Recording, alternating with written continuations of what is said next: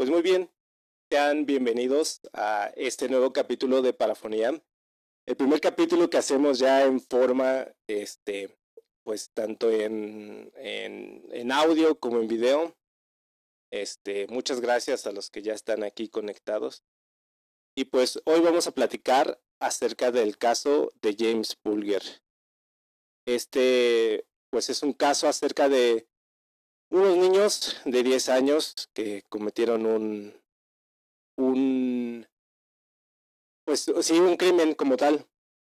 Y pues vamos a arrancar. Muchas gracias por estar por aquí. Suscríbanse al canal para que estén pendientes de las siguientes eh, transmisiones que vamos a estar realizando. Y pues vamos a darle. Esto es el caso de James Bulger.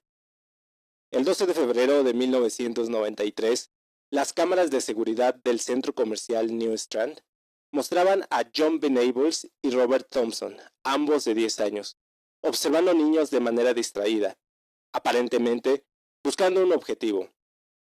Los chicos se habían ausentado de la escuela, actitud que era muy habitual en ellos. Durante ese día, Thompson y Benables fueron vistos robando varios objetos, entre ellos caramelos, un muñeco troll unas baterías y un bote de pintura azul para maquetas. Durante esa misma tarde, James Bulger, nacido en Kirkby, todo esto sucedió en, en Liverpool, acompañó a su madre Denise al centro comercial New Strand. Mientras estaba en una carnicería aproximadamente a las 3.40, Denise se dio cuenta de que su hijo había desaparecido. James Bulger estaba en la puerta de la tienda, mientras su madre compraba cuando fue interceptado por Thompson y Benables. Estos se le acercaron, le hablaron y se lo llevaron de la mano hacia las afueras del recinto. Esta escena fue captada por las cámaras de vigilancia aproximadamente a las 3.42. Los chicos caminaron junto a Bulger, unos cuatro kilómetros, a través de todo Liverpool, hasta que llegaron al canal Leeds and Liverpool, donde lo dejaron caer de cabeza, causándole heridas en el rostro.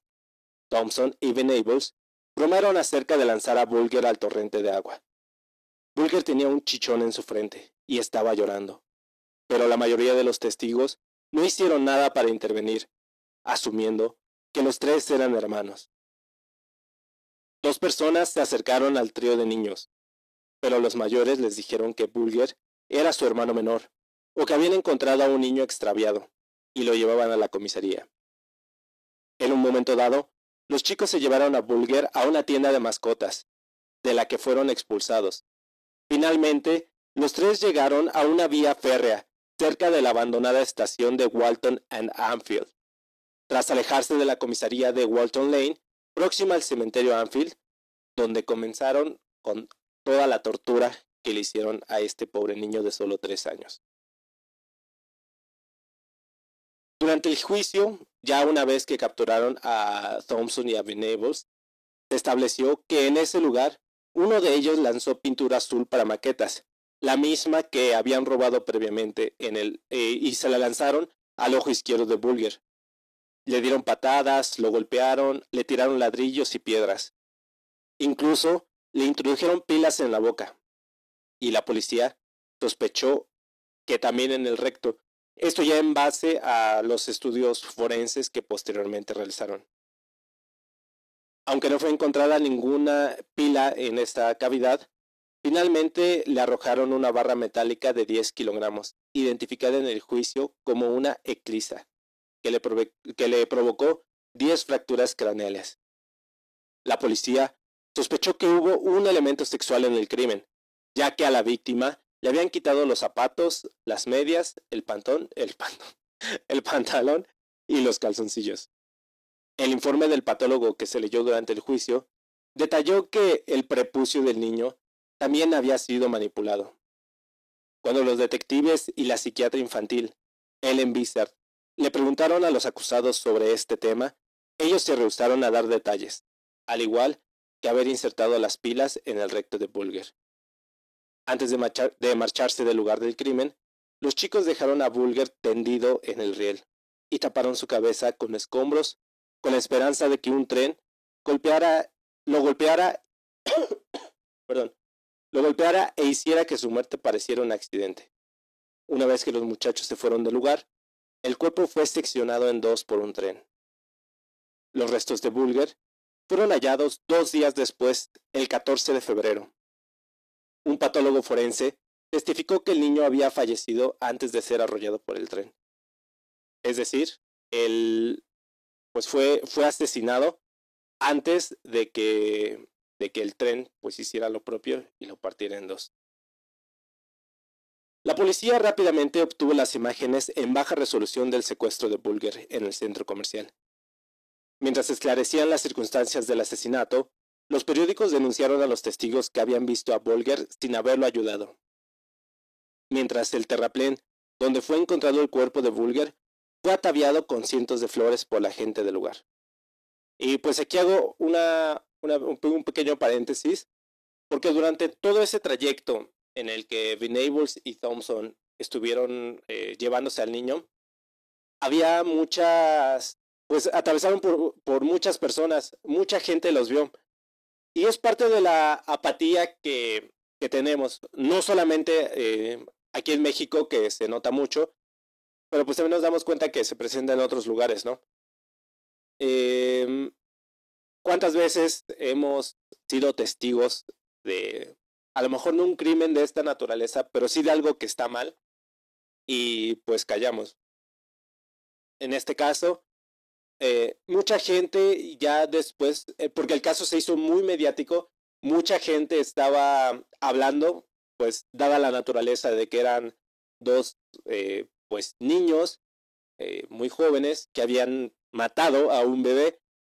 Se hizo muy, muy mediático el caso, muy conocido, los medios le dieron mucha cobertura. Y ya después mucha gente empezó a decir, ah, sí, yo vi como los dos niños iban arrastrando al, bebé y el bebé ya iba llorando, pero pensamos que era su hermano, pensamos. O este, le preguntamos y dijeron que se había perdido y que ellos lo iban a llevar. ¿Cómo dejaron que dos niños llevaran a un niño perdido, si fuera el caso, a, un, a una comisaría, a una central de policía? Uno como adulto pensante y maduro, pues dices, no, pues los acompaño, no sé. Pero pues es, es darse cuenta también de la, de la apatía que muchas veces es parte de, de nosotros como humanos en este y en cualquier, cualquier cultura. El crimen generó una gran ira en Liverpool. La familia de uno de los asesinos fue detenida para realizarles un interrogatorio, pero posteriormente fueron liberados y tuvieron que huir de la ciudad. El hallazgo de los culpables se dio cuando una mujer vio las imágenes ligeramente mejoradas de los dos chicos por televisión y, reconoció, a Venables. Que pues cabe resaltar que si ahorita las cámaras de seguridad se ven horribles, en este año pues se veían mucho peor. Eh, no sé por qué siempre las, las cámaras de seguridad y las los, los videos de, de ovnis y de fantasmas siempre se tienen que ver bien culero. No importa el, el año en el que estemos, siempre se ven bien culeras esas, esas imágenes. Eh, reconoció a Venables, porque sabía que se había ausentado de la escuela ese día se puso en contacto con la policía y fueron arrestados. El hecho de que los sospechosos fueran tan jóvenes sorprendió a los investigadores, liderados por el detective Albert Kirby, de la policía de Merseyside. Reportes de prensa y declaraciones policiales habían indicado que Bulger había sido visto con dos jóvenes, sugiriendo que los asesinos eran adolescentes. Debido a la dificultad de averiguar la edad de los chicos en las imágenes de las cámaras de seguridad del centro comercial, eh, no, supieron de inmediato que, pues los asesinos eran tan jóvenes.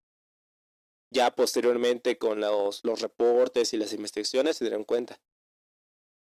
Las pruebas forenses confirmaron que ambos chicos tenían rastros de la misma pintura azul en su ropa, como la encontrada en el cuerpo de Bulger. Los dos tenían sangre en sus zapatillas. La sangre en el zapato de Thompson fue analizada y se confirmó que pertenecía a James Bulger. Una serie de heridas marcadas en la mejilla derecha de Bulger encajaban con una parte del zapato de Thompson. Un rastro de pintura en el zapato de Venables indicó que debió haber usado algo de fuerza, entre comillas, cuando golpeó a Bulger. Los dos chicos fueron acusados por la muerte de James Bulger el 20 de febrero de 1993 y comparecieron ante la Corte Juvenil de South Sefton el 22 de febrero de 1993. Cuando fueron retenidos en custodia de las autoridades, a raíz de su arresto y a medida de que el juicio avanzaba, se empezó a referir a los chicos como niño A y niño B. Niño A era Thompson y niño B era Venables. En espera del juicio, fueron custodiados en diferentes dependencias, donde eventualmente serían sentenciados. Finalmente, en junio de 2001, poco antes de cumplir los 19 años, fueron liberados y se les proporcionó nuevas identidades. Como ningún país quiso recibirlos, optó por mudarlos a sitios secretos dentro de Inglaterra. Con el mismo, eh, este es algo parecido a lo que se le da a los, a los testigos protegidos. Se les inventó una nueva vida con historias clínicas, pasaportes y seguros, pero eso sí, las autoridades les impusieron algunas condiciones. Número uno, no podían acercarse a la familia Bulger ni a la zona donde vivían, o sea, en Merseyside, en Liverpool. Y debían reportarse a los oficiales de la, de la correccional, eh, creo que una vez al mes, algo por el estilo. Y a la prensa se le prohibió divulgar sus nuevas identidades y sus ubicaciones.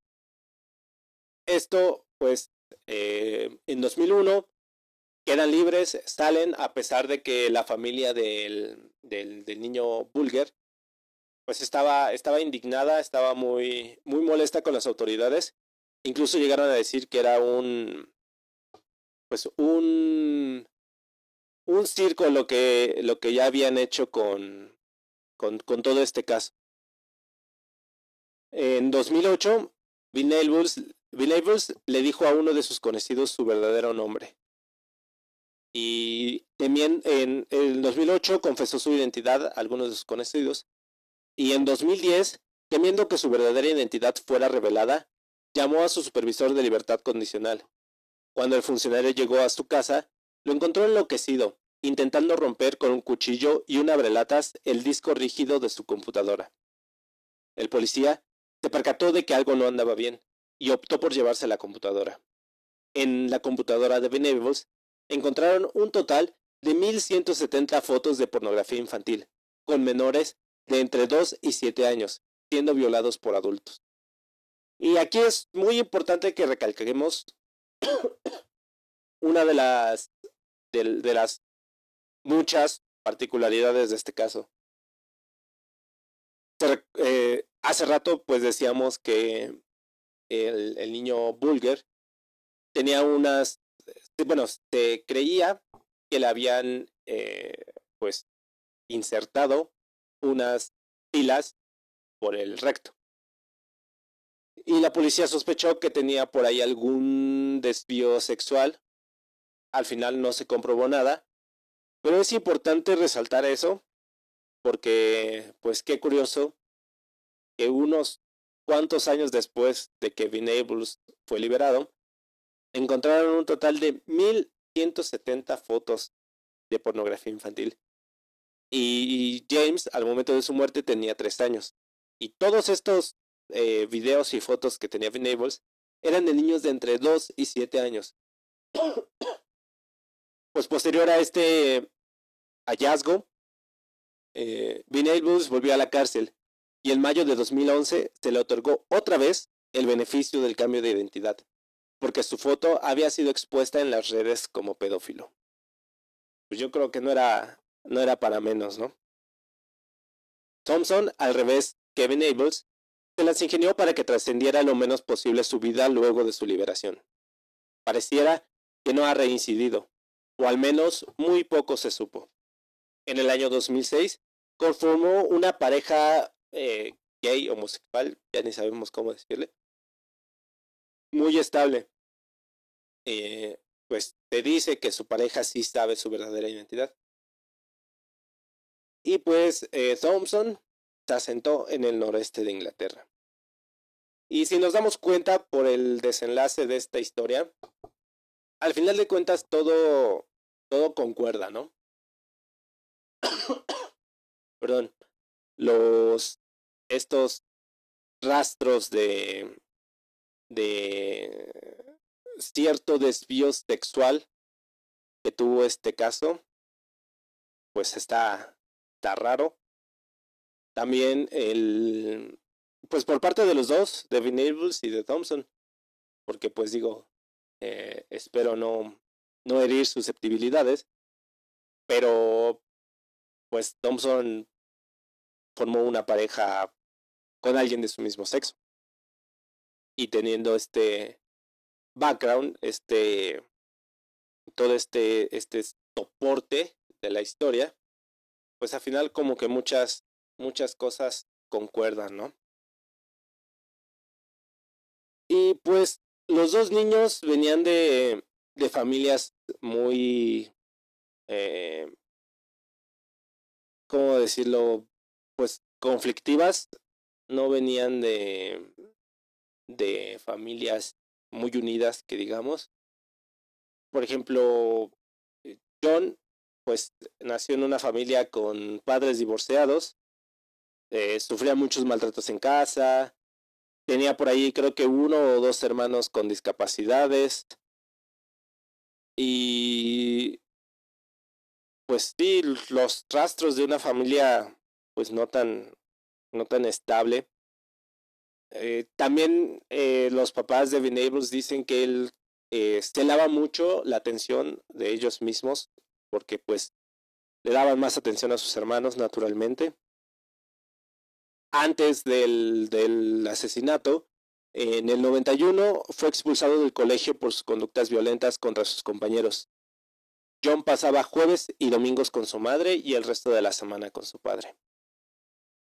Cuando Venelbus tenía 17 años, eh, un equipo de psicólogos en un reporte indicó que el riesgo de que reincidiera era muy bajo y que tenía altas posibilidades de rehabilitarse obviamente equivocaron y pues acabó recayendo, comenzó a beber, a tomar drogas. Incluso se dice que aparte de consumir la, la pornografía infantil, pues también la distribuía. Y, y muchos reportan haber visto a, a este Venables en Merseyside, en la zona donde vivían los papás de James.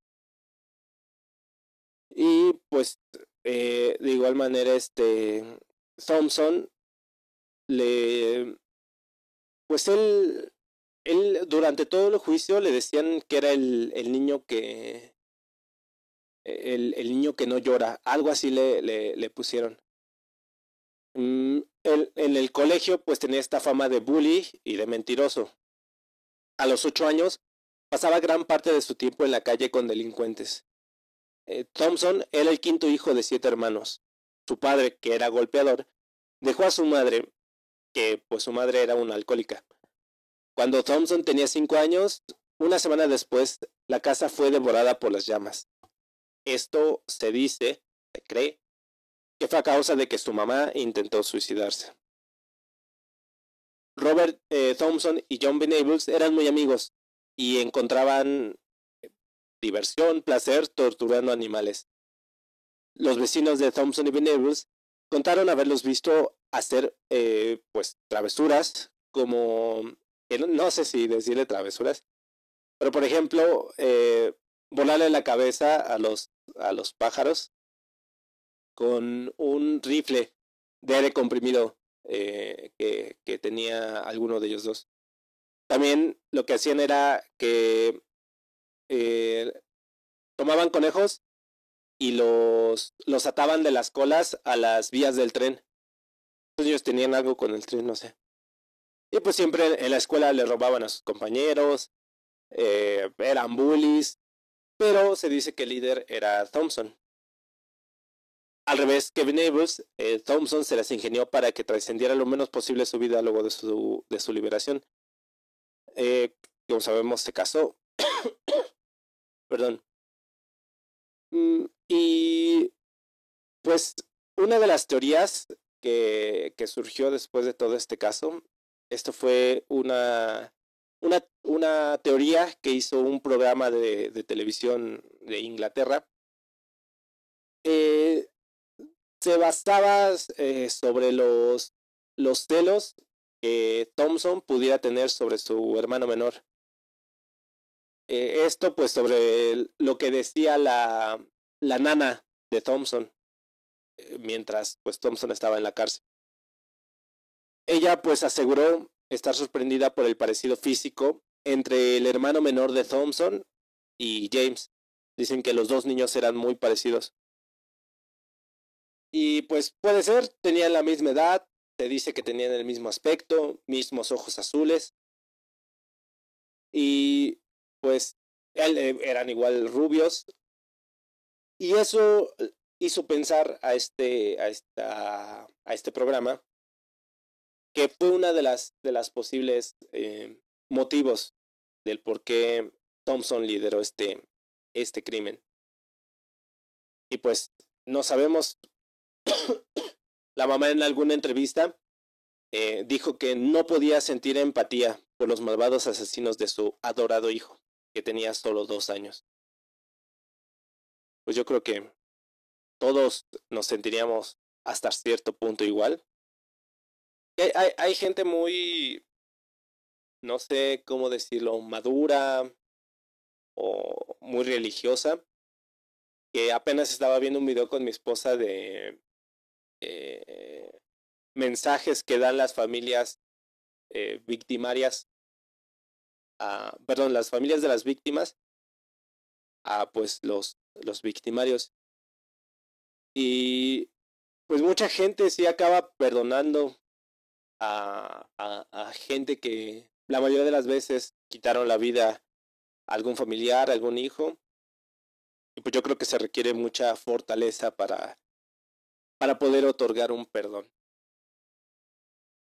Y pues ya, salieron libres, eh, no se les, a, a Thompson no se le volvió a, a ver, hay un, un documental que lo acabaron cancelando eh, por la naturaleza de, del caso. Y pues yo no lo encontré. Se llama Detainment. Es como aborda toda la, la historia. Y pues, pues, sí, este fue el, el caso de James Bulger. Eh, pues un, un caso muy, muy atroz. No quise adentrarme mucho en, en las descripciones del, del, del cuerpo del, del bebé, porque pues no, siento que no está bien. Soy morboso, pero no a ese nivel. Eh, pero pues sí, si quieren saber más del, del caso, pueden mandarme mensaje. Con gusto podemos abordar un poquito más a fondo lo que por aquí no se puede platicar. Eh, pues sí, un caso muy, muy impactante, que yo cuando lo, lo, lo escuché por primera vez, pues sí me, me llamó mucho la atención cómo unos niños son capaces de, de pues realizar cosas tan atroces como esta. Y no, no es el único caso, hay muchos casos parecidos en el que niños pues son capaces de cometer crímenes de esta, de esta de esta de este rango, de esta así de impresionantes. Entonces, pues, si quieren que platiquemos más crímenes parecidos cometidos por niños, pues pueden escribirme y con mucho gusto vamos a estarlos platicando. Pues así terminamos esta primera transmisión con audio y video este, muchas gracias a todos los que estuvieron aquí pendientes acompañándonos. Eh, gracias al buen Richie, que pues, él siempre ahí está al pie del cañón apoyando. Gracias a Jesús Núñez, que es mi tío. Gracias, tío. Saluditos. Que por ahí tenemos, tenemos este pendiente grabar algo, algo juntos. Que pues no se ha dado porque me falta un micrófono principalmente. Pero pues ya, pronto, pronto le vamos a dar seguimiento para que terminemos con eso. Y pues al bien, al buen Caballo Souls, el, el baterista de los Also Black, que también por aquí, por aquí anduvo. Y pues a los que no, no lo pudieron ver en vivo, se va a quedar aquí en, en YouTube. Y pues los invito a que me sigan en redes. Estamos en, en Facebook, Instagram y TikTok como Parafonía Podcast. Y ahí me pueden seguir como Diego Souls en Instagram. Y pues los invito a que sigan muy pendientes. También pueden checar en, en, Spotify los demás capítulos, en Amazon Music. Y pues por ahí están los, los otros capítulos. Tenemos un capítulo acerca de embalsamadores, teorías de conspiración, ahí con el buen Richie, que pues espero le puedan dar una checada. Eh, esto ha sido todo. Me despido. Mi nombre es Diego. Les agradezco por su atención, por haberme acompañado. Y nos estaremos viendo y escuchando el próximo viernes.